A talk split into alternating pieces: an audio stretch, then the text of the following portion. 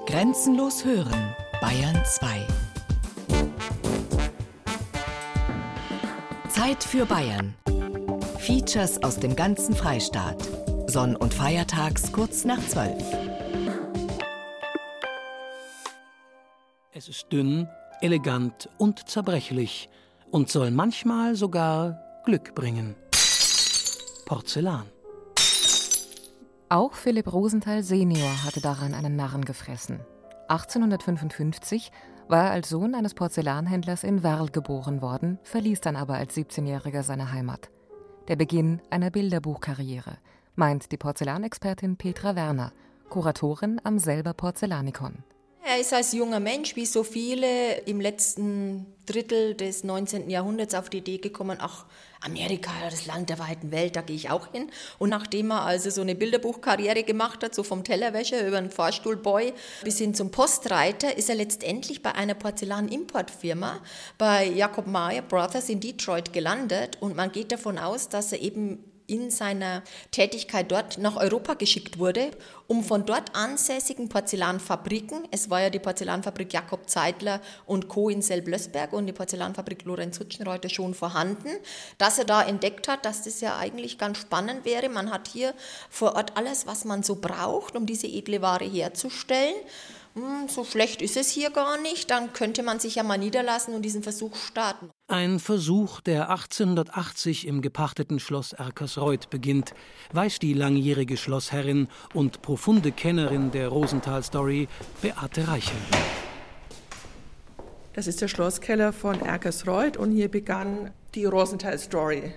1879. Geheimrat Philipp Rosenthal hat Weißware von Hutschenreuter zugekauft und hier im Schlosskeller mit einem Maler bemalt. Seine Frau Mathilde hat mit einem Hundeschlitten die fertigen Produkte nach Selb-Lösberg gefahren. Dort war eine Bahnanbindung und von da aus ging dann das Rosenthal-Porzellan noch nicht in alle Welt, aber später schon. Ja, und hier begann das alles. 1891 gründet Rosenthal in Selb eine eigene Porzellanfabrik und hat bald mit seinen Produkten Erfolg. Sein Verkaufsschlager, der erste überhaupt, war eine Aschenschale, Ruheplätzchen für meine brennende Zigarre. Und damit war er also so erfolgreich, was er selber nicht glauben konnte, dass gerade dieses Teil eben so für Furore sorgen würde. Und hat also dann, nachdem die Lieferanten ihm Probleme bereitet haben, denn ich muss ja, um ein gutes Produkt auch anbieten zu können, als Malereibetrieb gute Weißware haben. Und er hat natürlich dann nicht immer die gute Ware mehr bekommen und deshalb hat er sich dann selbstständig gemacht und gesagt, dann mache ich halt mein eigenes Porzellan.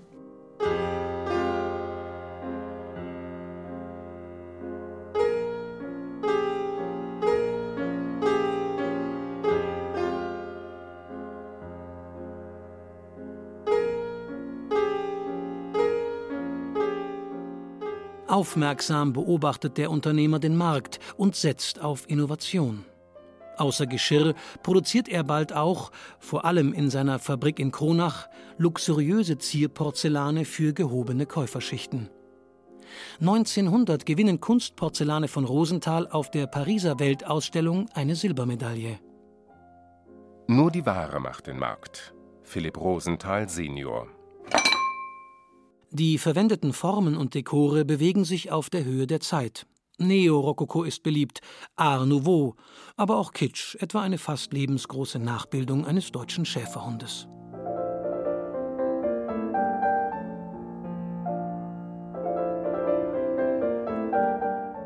(1916) bringt Philipp Rosenthal senior das Service Maria auf den Markt, die erste Geschirrform in Weiß – bis heute in seiner charakteristischen vieleckigen Form ein Verkaufsschlager.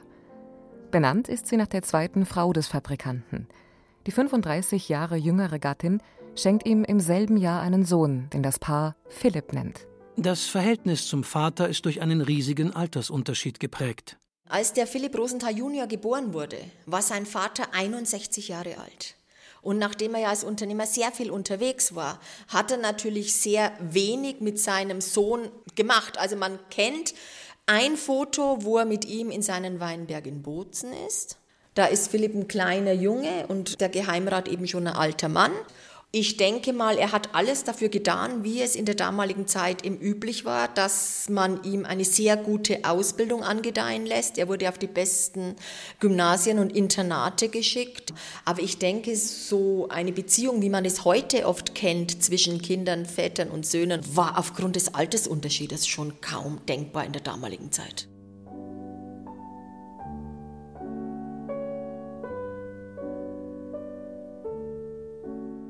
Philipp Rosenthal Senior ist ein Autonarr, hat aber auch eine soziale Ader.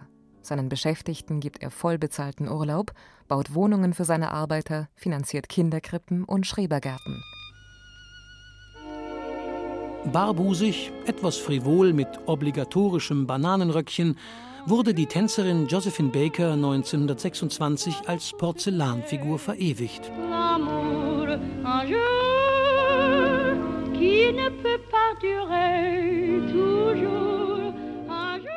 eine augenzwinkernde Verbeugung vor den skandalumwitterten Auftritten der Farbigen. Denn nicht nur Teeservice oder Aschenbecher gehörten zum Rosenthal-Sortiment, sondern ebenfalls Nippesfiguren. Zerbrechlich, wie damals auch das Glück des Porzellanunternehmers jüdischer Abstammung.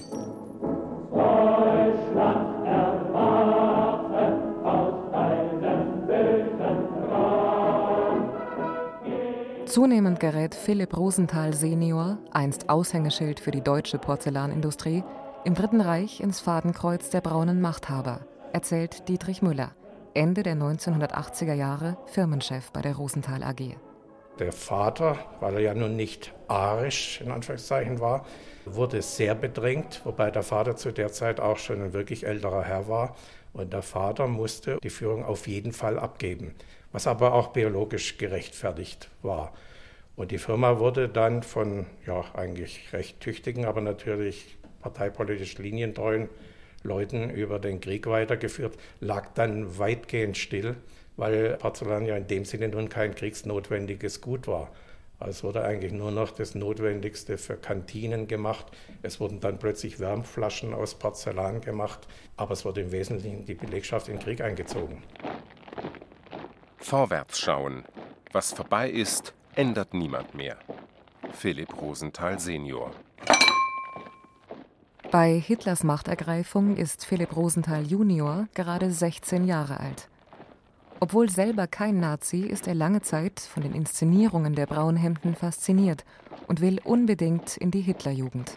Er fand die Hitlerjugend interessant und er wollte eigentlich gerne hoch akzeptiert sein im Kreis der Hitlerjugend, wie wir es so alle hatten, Braunhemd und Schlips und so weiter. War ja für Jungs zum Teil auch ein tolles Angebot. Und da gab es dann den Tag, wo einer zu ihm gesagt hat, was willst denn du eigentlich? Du bist ja Jude. Und da hat er eigentlich erstmal begriffen, dass er anders ist. Und dann begann die Diskriminierung und dann war es bald so weit, dass die Eltern ihn zur Erziehung eben nach England setzten. Auf die Elite-Universität Oxford. 1937 stirbt Philipp Rosenthal senior in Bonn. Zwei Jahre später beginnt der Zweite Weltkrieg. Eine Zeit, die Philipp Rosenthal junior in einem Interview folgendermaßen beschrieben hat. Am Anfang des Krieges habe ich mich gemeldet beim englischen Wehrdienst, aber die haben mir gesagt, da sie deutscher Abstammung sind, können sie nur in ein Regiment kommen, das Pionierkorps, wo sie nicht an die Front kommen. Das war mir zu langweilig und da bin ich in die Fremdenlegion gegangen. Ich bin dann desertiert, als Vichy Frankreich den Krieg gegen Deutschland aufgegeben hat. Und da habe ich versucht, nach England zurückzukommen. Und da bin ich also viermal ausgerissen, war dann auch im Untergrund in äh, Casablanca. Ich habe zum Beispiel den ersten Kontakt zwischen der Resistance, also dem Widerstand, und den Amerikanern dort gemacht. Und 1942 beim vierten Versuch ist es mir dann gelungen, nach Gibraltar zu kommen. Von Gibraltar reist Rosenthal anschließend nach England. Dort arbeitet er unter anderem im Foreign Office. Dann kommt der Zusammenbruch des Dritten Reichs. Statt Bomben und Marschieren der Wehrmacht sieht man nun Kaugummi-kauende GIs durch Ruinenlandschaften fahren. Sie sind von den deutschen Fräuleins sehr angetan und hören Jazz.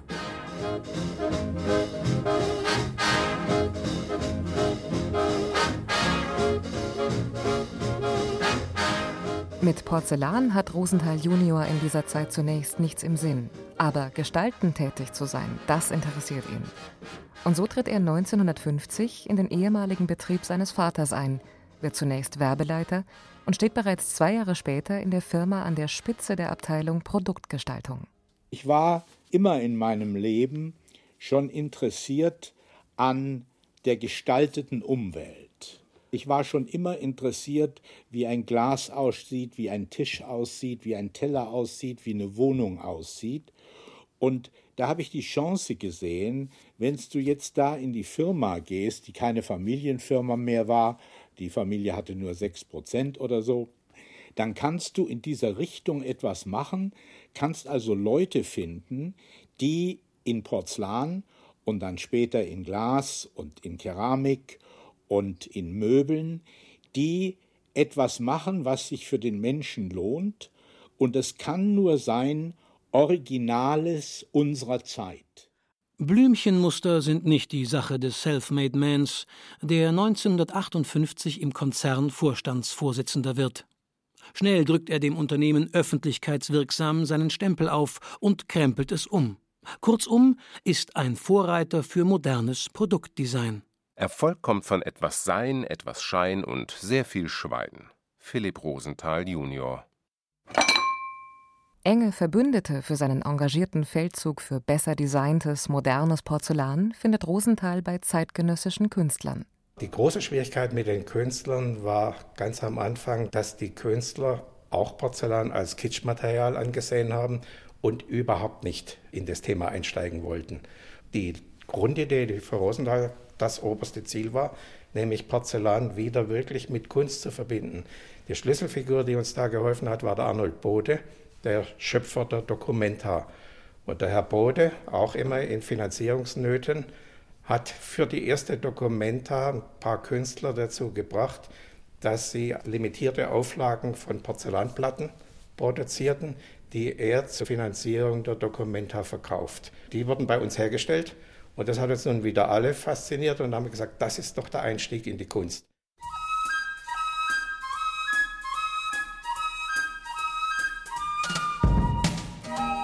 Rosenthal Junior ist ein Visionär. In Warenhäusern und Verkaufsläden lässt er Rosenthal Studioabteilungen errichten, die nach vorgegebenen Kriterien gestaltet werden, um das richtige Ambiente für die 1961 geschaffene Rosenthal Studiolinie mit avantgardistischen Porzellankollektionen zu haben. Damals bei der Gestaltung der Shops mit von der Partie der Markenbildberater Wolfgang Fassbender. Wir haben nächtelang mit dem Designer daran gearbeitet und überlegt, wie man das machen kann, von Werbung, Präsentation, Messe, Auftritte, alles wuchs miteinander. Das war schon eine große Zusammengehörigkeit. Rosenthal hatte auch wahrscheinlich sehr geschickt so Wohnhäuser, heute würde man Kommune sagen, wo die Leute nicht nur am Tag sahen, aber Kreative wohnten da, die arbeiteten am Tag zusammen und abends aßen sie zusammen und arbeiteten weiter, logischerweise. Das Markenbild von heute ist der Umsatz von morgen. Philipp Rosenthal Junior. Rosenthal strebt auf dem Esstisch einen modernen Dreiklang aus Porzellan, Glas und Besteck an. Aber obwohl er zahllose Designpreise einheimst, sind nicht alle mit seinen avantgardistischen Ideen einverstanden. Die Folge merkantile Kompromisse. Zeitgenössische Künstler ließen sich von diesem Zugeständnis an den Markt nicht beirren. Die waren begeistert, weil die sind gekommen, um irgendwas Porzellan, was eine wunderbare Material ist, schöner zu machen. Und die Gespräche zwischen die Künstler und meinem Mann waren oft sehr spannend, weil die haben sehr überlegen müssen, so oder so. Und die Proportionen müssen immer stimmen. Zum Beispiel Gropius. Das war sehr interessant zu sehen, wie er die genaue Proportion architektonisch sah, so irgendwie. Walter Gropius entwarf aber nicht nur das Geschirr, sondern auch ganze Gebäude für das Rosenthal-Imperium. Eine Porzellanfabrik in Selb-Rotbühl und eine Glasfabrik in Amberg. Auch Rosenthals heute in New York lebende Tochter Sheila hat bis heute den Besuch des berühmten Bauhausarchitekten nicht vergessen. Ich kann mich noch erinnern, als Gropius da war und wir saßen da am Fußboden und dann hat uns gefragt, ja, was wir denn meinen, wie das gebaut werden soll. Und dann haben wir irgendwelche, was weiß ich, Skizzen hingemacht. Aber als Kind denkt man sich da gar nichts dabei. Um die Künstler musste sich einer kümmern, der in der deutschen Literaturgeschichte längst als Vater der konkreten Poesie Eingang gefunden hat. Ping-Pong, Ping-Pong, Ping-Pong, Ping-Pong. Eugen Gomringer.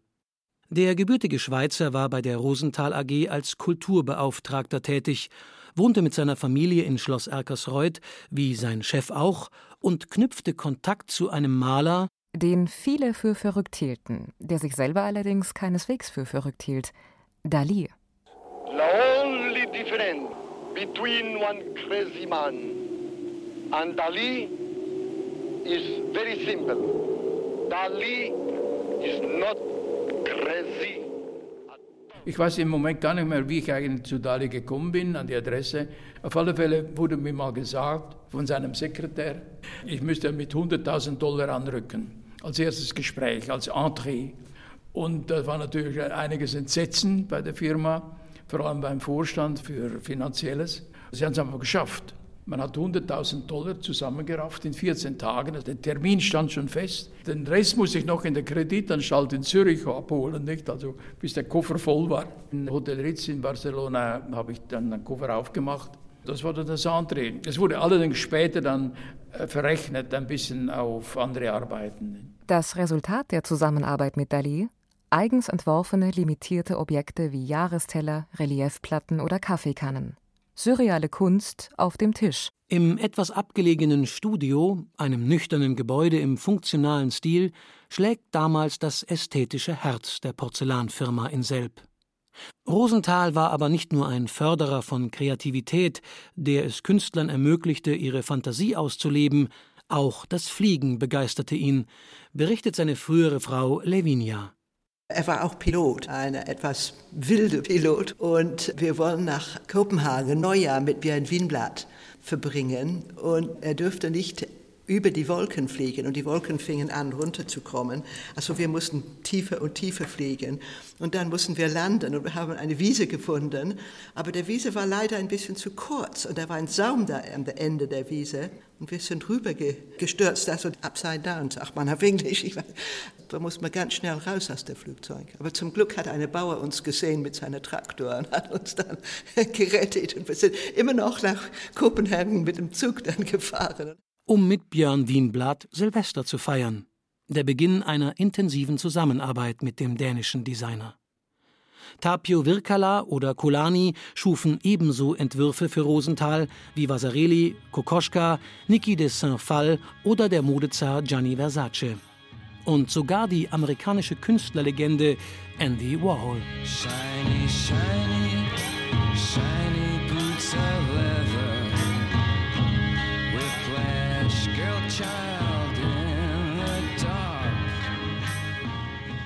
Aber nicht nur Andy Warhol besucht Rosenthal Junior im Fichtelgebirge.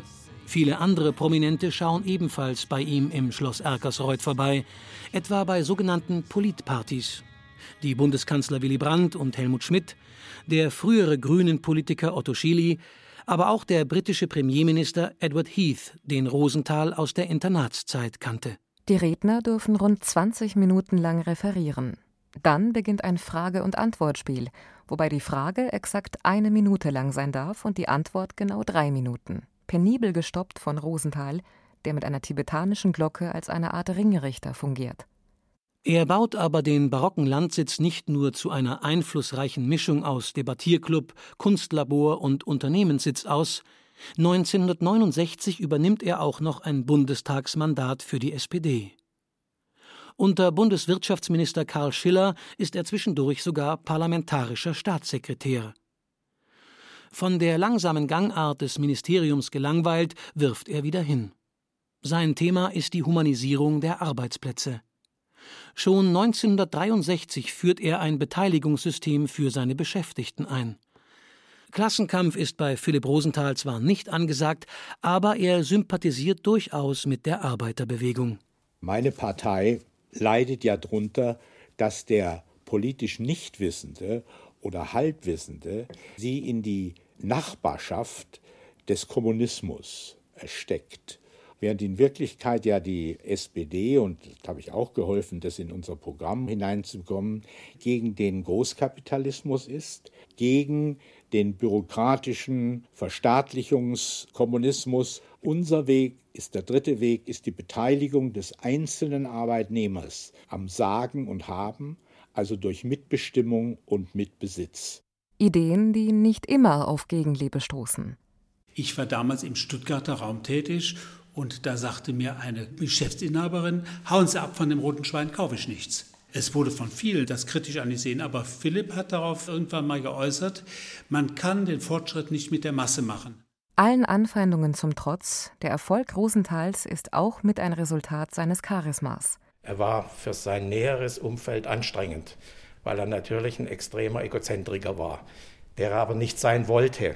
Er war im Prinzip immer wieder auch am Echo interessiert, am Miteinander interessiert, aber in Wahrheit hatte er für das, was ihn bewegte, und das war ganz schlicht gesagt ein Stück Weltverbesserung, da hatte er eine enorme Leidenschaft und die konnte faszinieren und die konnte aber auch anstrengen und da flogen manchmal natürlich auch die Fetzen.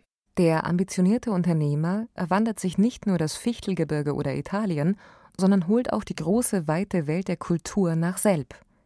In dem Ort, der damals im Zonengrenzland lag, treten auf einmal bei den sogenannten Rosenthal-Feierabenden Autoren wie Ernst Jünger oder Günter Grass ebenso auf wie das Prager Schwarze Theater oder Louis Armstrong, der in den 50er Jahren in der Porzellanstadt sogar sein einziges Deutschlandkonzert gibt.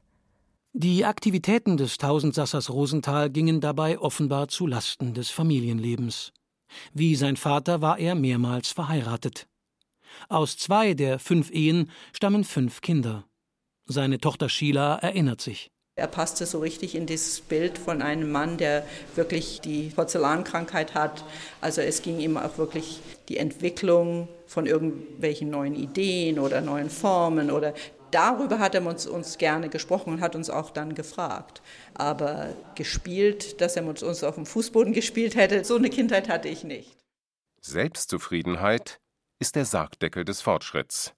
Philipp Rosenthal Jr. 2001 stirbt er mit 84 Jahren, nach einem Leben, dessen Fülle für zwei gereicht hätte. Unter der Buche vor Schloss Erkersreuth ist das Grab des Unternehmers. Ein Mann mit Ecken und Kanten, der Pierluigi Coppa bis heute fasziniert. Nach etlichen Irrungen und Wirrungen hat der Italiener vor ein paar Jahren die Porzellanfirma übernommen und leitet heute die Rosenthal GmbH.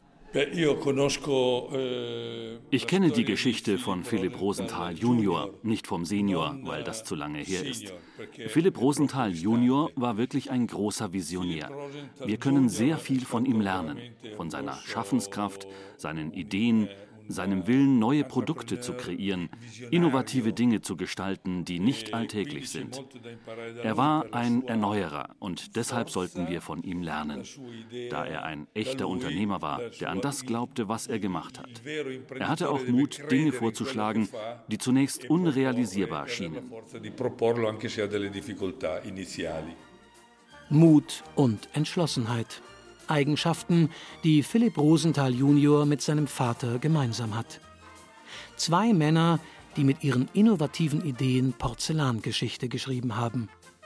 Zwei Unternehmer, die dafür sorgten, dass die Avantgarde in Selb einzog und dort lange Zeit großen Einfluss auf Kunst, Design, Politik und Wirtschaft ausüben konnte. Infolge des wirtschaftlichen Niedergangs der Porzellanindustrie verlor dieser kulturelle Think Tank zunehmend seine Strahlkraft und fiel in den Dornröschenschlaf.